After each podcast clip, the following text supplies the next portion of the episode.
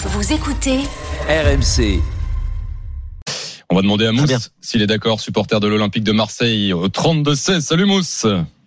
Bonsoir les gars, bonsoir. Sois le Euh, bienvenu dans l'after. Mousse. Je vous remercie. Euh, moi, j'ai plusieurs coups de gueule à donner. Ah, Le premier, le premier, euh, c'est Clément Turpin. Euh, c'est scandaleux, des décisions comme ça. En plus, le gars, gros bouffon là, il va jamais voir la VAR, lui d'habitude. Lui, il n'a pas besoin de la VAR, monsieur. Euh, il était réputé pour ça. Donc, moi, je, vous pose une question. Euh, vous pensez qu'en Angleterre, il aurait sifflé cette faute, hein, euh, les arbitres anglais? Non, non, on a répondu, Boost. Enfin, moi, j'ai répondu, hein, qui suit beaucoup le foot anglais. Oui, non, oui, non, oui, je pense que le but, en- le but en Angleterre aurait été accepté. Mais il n'y a pas, il y a donc, pas qu'en Angleterre où le but il est accepté. Hein. D'accord. Au-delà de, de, de cette erreur qu'il fait, qui est pour moi un tournant, hein, c'est un tournant pour moi, euh, euh, il- il a continué à, à, à siffler des fautes contre l'OM et euh, pas un sifflet. La faute sur Bemba, où, où Tudor rentre comme un fou sur le terrain, mais, c'est, mais c'est- là, c'est un scandale. hein. C'est un Bah, scandale. alors Mousse, C'est- Mousse, excuse-moi, je, je, je te coupe. flagrante. Et, euh, bon après on peut bon autant sur le penalty il, y a- il, peut, il peut y avoir et il y a Le débat but- après sur, C'est sur pas le penalty, sur Mais il y en a plusieurs sur le, le but il y en pardon a plusieurs non mais il y en a plusieurs côté Lensois discussions. reste euh, Balerdi euh, aussi qui finit euh, sans carton jaune la partie tu vois c'est- ça Ouais, aussi c'est incroyable. Ouais. Et, et du côté Lensois, il n'y en a pas qui doivent finir avec un rouge. Non le, Mais- mais- pas, mais Medina aurait dû prendre deux jaunes. Ouais. Medina, Ouais, Medina, il peut prendre deux jaunes aussi, oui, mais bon après. c'est- équitable. Mais la décision, cette décision-là, elle est scandaleuse. Elle est scandaleuse. Sur un match où c'est le tournant de l'année, le match de l'année pratiquement, on met euh, euh, un guignol comme lui, parce que lui c'est un gros bouffon, il se la joue, c'est incroyable ce mec. Et, et on Sans met les insultes, Mousse, s'il te plaît. lui.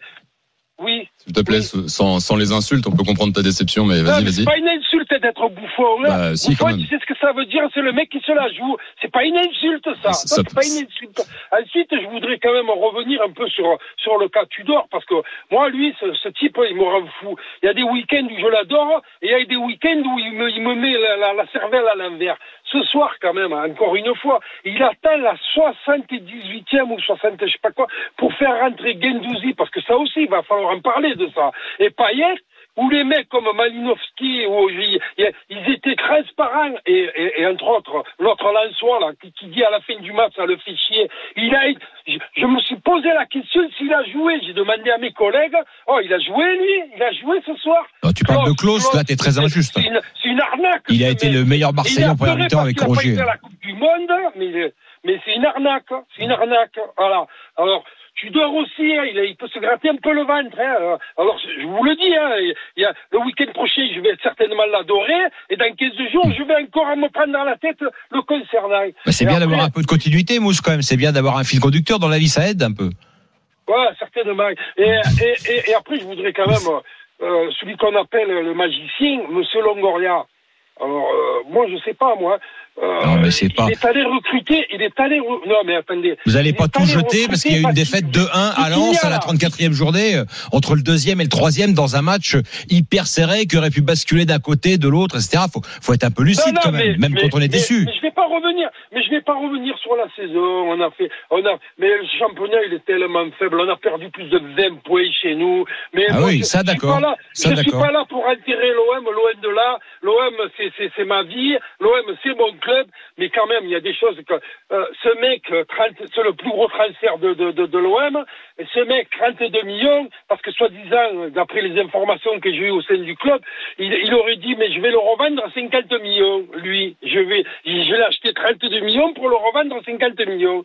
Mais là, là aussi, il faudra qu'il nous donne un peu certainement. Alors, après- après- Alors, attends, juste deux secondes. Mousse et Kevin, on continue le débat dans un instant, mais il y a eu un but en finale de la Coupe du Roi. Real Madrid, Osasuna, Timothée Mémon. Et un nouveau but pour le Real Madrid qui reprend l'avantage de Buzyn. C'est grâce à Rodrigo qui signe un doublé qui est à la euh, réception d'une frappe contrée qui lui revient dans les pieds et qui ajuste le portier Herrera de cette équipe d'Osasuna. Ça fait donc deux buts à en faveur du Real Madrid après 73 minutes de jeu et une image absolument euh, splendide de la part du réalisateur de cette Coupe du Roi. Il a marqué du côté des supporters d'Osasuna et on a vu la tribune des supporters d'Osasuna qui avaient tous ou presque les, mains sur la tête. On aurait dit que c'était une chorégraphie absolument splendide qui tranchait évidemment avec la joie de Rodrigo et de son doublé. Euh, merci Timothée, à tout à l'heure. Euh, Bon. Oui, Kevin, juste pour rebondir sur euh, Ouais. sur Bon, Vitinha, est-ce que est-ce que euh, est-ce qu'on commence à se dire que ça peut vraiment être le nouveau Sitchef A- Avant de parler de, de, de Vitinha, je vais, euh, je vais répondre à, je vais répondre à Mousse. Euh, Mousse, t'es es, quelqu'un de passionné. On t'a souvent sur RMC. Euh, Oui. je, je, com- je comprends la, la, la déception. Maintenant, comme dit Stéphane, on peut pas tout jeter non plus. Euh, L'OM a fait un, bon match, en tout cas une très bonne heure de jeu. Ensuite, euh, euh, n'oublions pas que tout Olympique de Marseille qui sont, ils restent quand même dépendants, comme chaque équipe, d'individualité. Et à partir du moment où toi tu as cité Jonathan Klaus, Jonathan Klaus il n'est pas à son meilleur niveau, c'est clair. Personne ne peut en douter. Mais à partir du moment où l'OM perd Gigot, alors on me dit, je lis ici et là, Balerdi, il est bien rentré, il a cassé deux trois contre-attaques. Pour moi, Balerdi, Balerdi, il a fait, il a, il a, je crois qu'il a commis euh, officiellement cinq ou six fautes, mais dans le match, il en a fait 12 des fautes. Il en a fait 12 à chaque duel, c'est une faute. Il sait pas défendre. Sur le, sur le deuxième but qui tue le match, c'est Balerdi qui couvre sur le 1-2 sur les côtés. C'est lui qui est dans l'axe et qui est pas aligné avec son latéral. Et donc, qui remet en jeu le Lensois, Frankowski qui centre. Donc, à partir du moment où tu perds Gigot, c'est compliqué. Mbemba, j'ai dit au début de saison, attention, Mbemba, c'est pas non plus euh, Beckenbauer. On m'a dit ah mais Mbemba il fait une saison exceptionnelle pour l'instant. J'ai dit oui, excellent. Et aujourd'hui, il est même plus titulaire indiscutable.